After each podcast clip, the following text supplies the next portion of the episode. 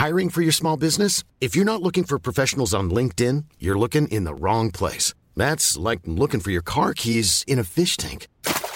LinkedIn helps you hire professionals you can't find anywhere else, even those who aren't actively searching for a new job but might be open to the perfect role. In a given month, over 70% of LinkedIn users don't even visit other leading job sites. So start looking in the right place. With LinkedIn, you can hire professionals like a professional. Post your free job on linkedin.com slash people today.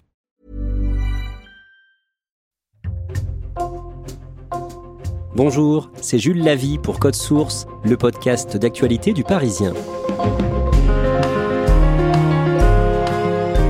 à l'occasion de la journée mondiale du don d'organes, le 17 octobre, Code Source a eu envie de vous proposer le témoignage d'un homme qui a pu survivre grâce à une grève de cœur. Cédric Louis a 52 ans, il a fait un arrêt cardiaque en 2019 et suite à une transplantation, il a pu reprendre une vie normale et refaire du sport de façon intensive. Ambre Rosala l'a rencontré pour Code Source chez lui dans le Tarn.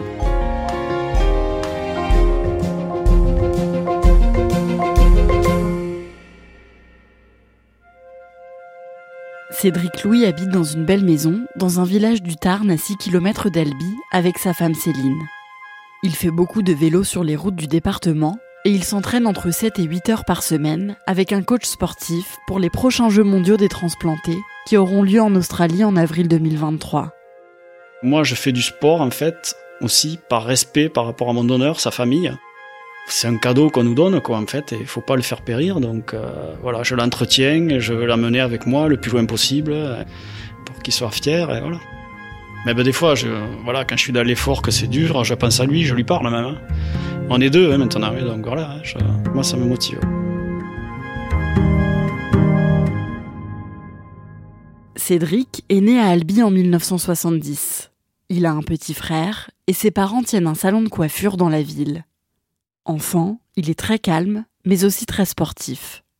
Je suis un peu à part, c'est vrai que j'ai toujours aimé faire du sport, alors que mes parents n'ont jamais fait de sport de leur vie, donc euh, j'étais vraiment différent.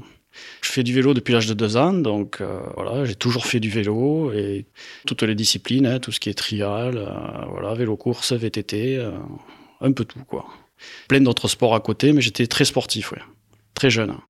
Quand il a 16 ans, Cédric commence à faire de la tachycardie quand il fait du sport de manière intense. Les médecins ne comprennent pas ce qui ne va pas, et Cédric continue à vivre normalement. Il fait des études de commerce, puis il devient calibreur d'écran et met des télés et des vidéoprojecteurs aux normes du cinéma pour des professionnels et des particuliers. Il se marie avec sa compagne, qu'il a rencontrée adolescent, et leur première fille née en 1995. Il fait beaucoup de sports intenses, comme du vélo, du ski, du snowboard et de la course à pied. Et en 1997, quand il a 27 ans, il fait une syncope alors qu'il est en train de courir. Donc j'ai senti des palpitations, la tête qui tourne, les muscles tout qui s'engourdit et j'ai pas pu me retenir, je suis tombé, euh, voilà, sans pouvoir me retenir des mains, quoi que ce soit. Euh, et puis c'est les pompiers qui m'ont réveillé. Quoi. Sur le moment, ça fait peur. Hein. C'est là qu'on a découvert sur le ventricule gauche, euh, on a trouvé, ils ont trouvé un problème, voilà, par rapport à ça, euh, un ventricule qui était un peu plus épais, disons, une paroi un peu plus épaisse que la normale. En fait, si vous voulez, le cœur euh, à l'effort, si jamais on a une paroi un peu plus grosse, un peu plus épaisse, il va être moins élastique que l'autre partie, en fait. Donc le cœur se désynchronise. Et ça crée des tachycardies, voilà, le cœur monte, monte, et voilà, ça peut créer des problèmes au cerveau, des syncopes, des, voilà. À cause de sa malformation, Cédric doit prendre un traitement pour éviter de faire des malaises. Sa deuxième fille naît en 1999 et quelques temps plus tard, il fait un test à l'effort à l'hôpital pour contrôler son cœur. Et pendant le test, il fait à nouveau une syncope.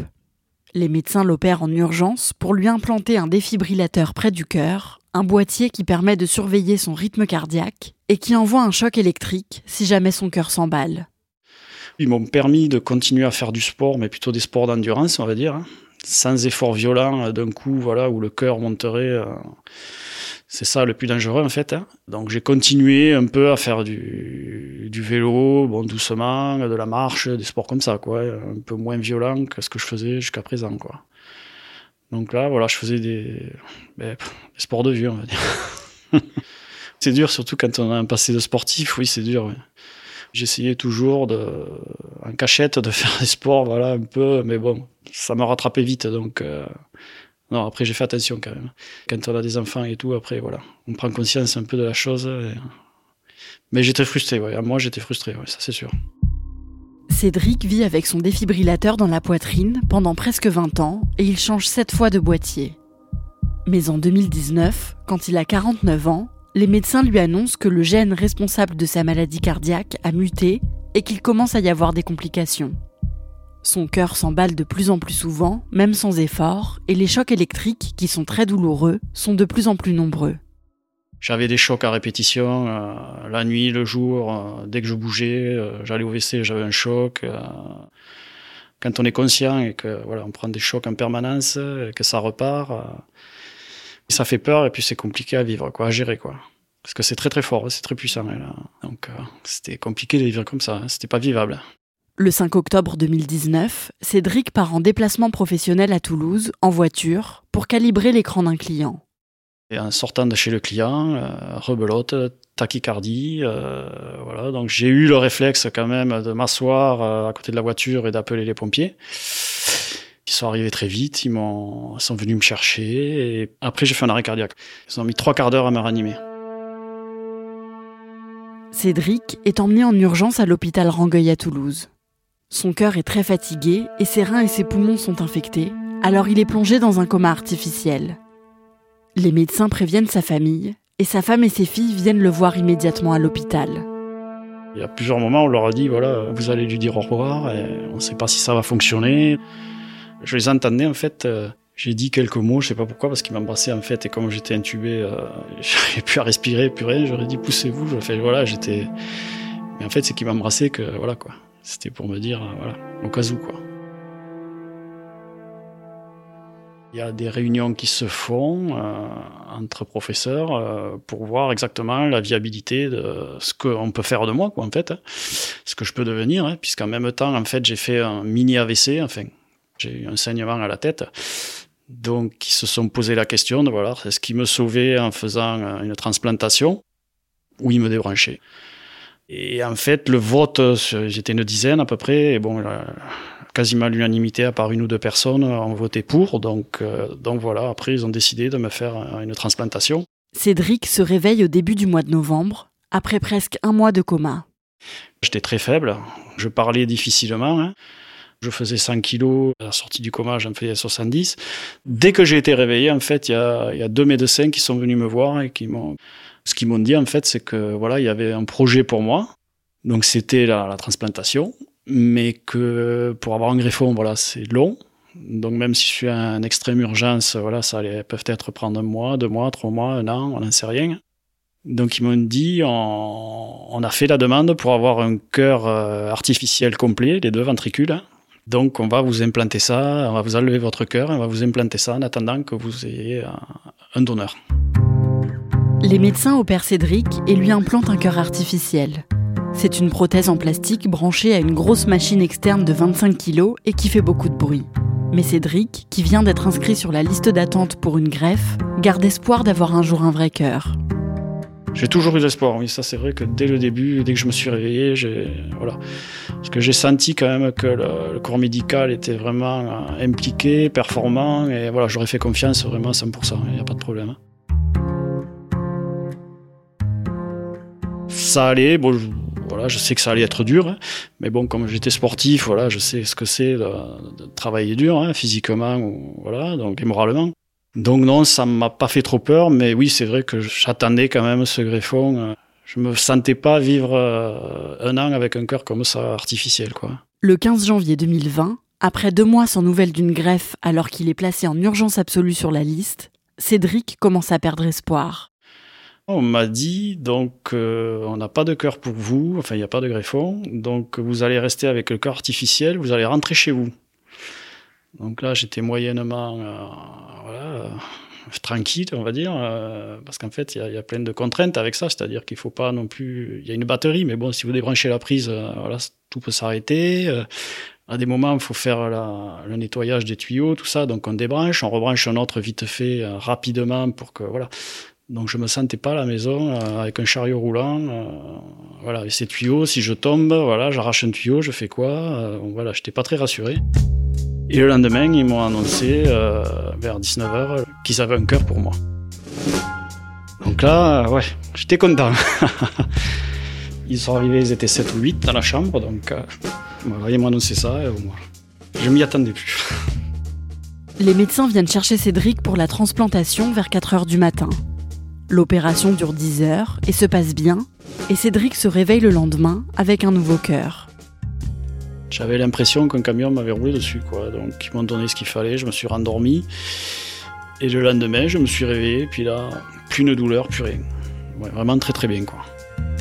De suite, je me suis dit, c'est mon cœur, euh, voilà. J'étais vraiment content. Cédric commence un traitement anti-rejet pour s'assurer que son corps accepte bien son nouvel organe. À l'hôpital, un médecin lui propose de rencontrer un homme d'à peu près son âge, transplanté du cœur trois ans plus tôt, et qui a repris le sport à haut niveau.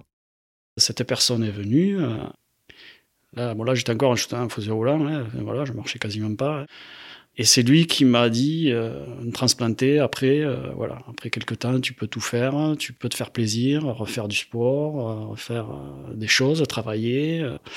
Et c'est là que j'ai eu un déclic en fait. Ça, je l'ai mis de côté dans ma tête et c'est vraiment ce qui m'a motivé.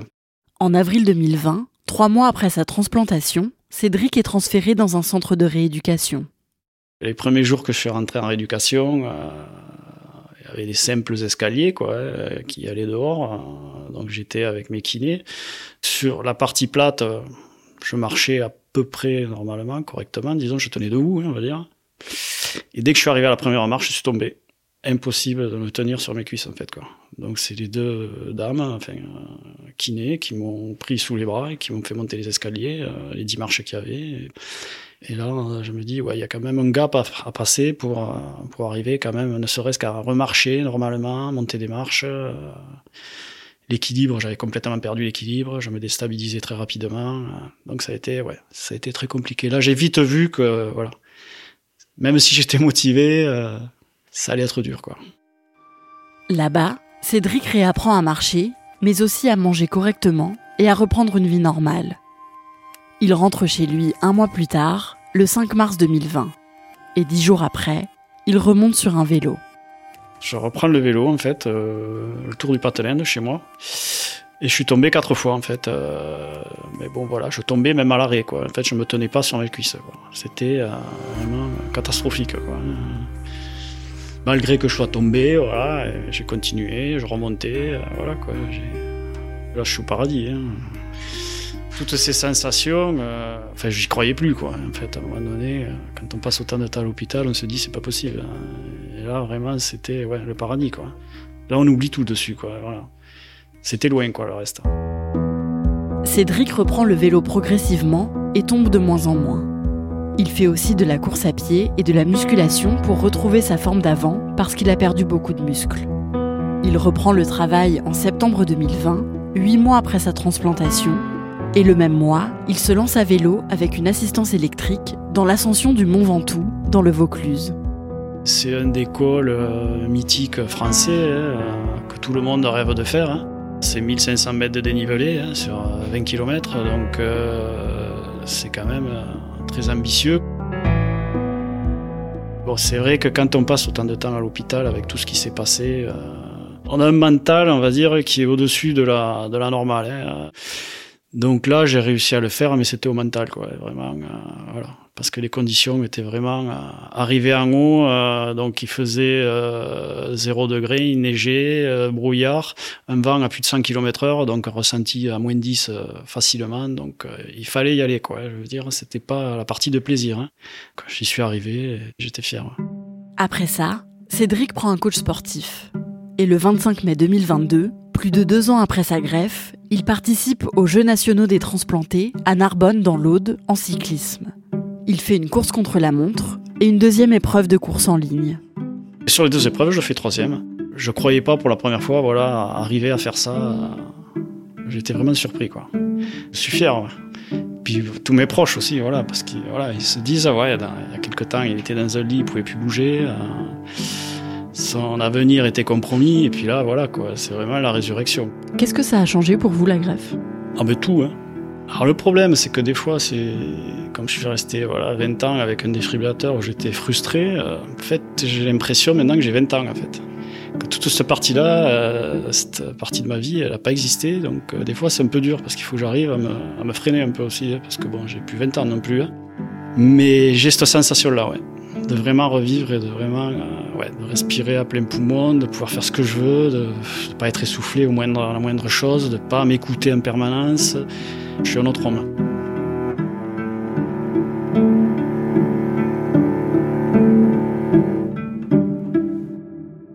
Ambre, Cédric Louis n'a vraiment pas peur que son nouveau cœur flanche un jour en faisant autant d'efforts?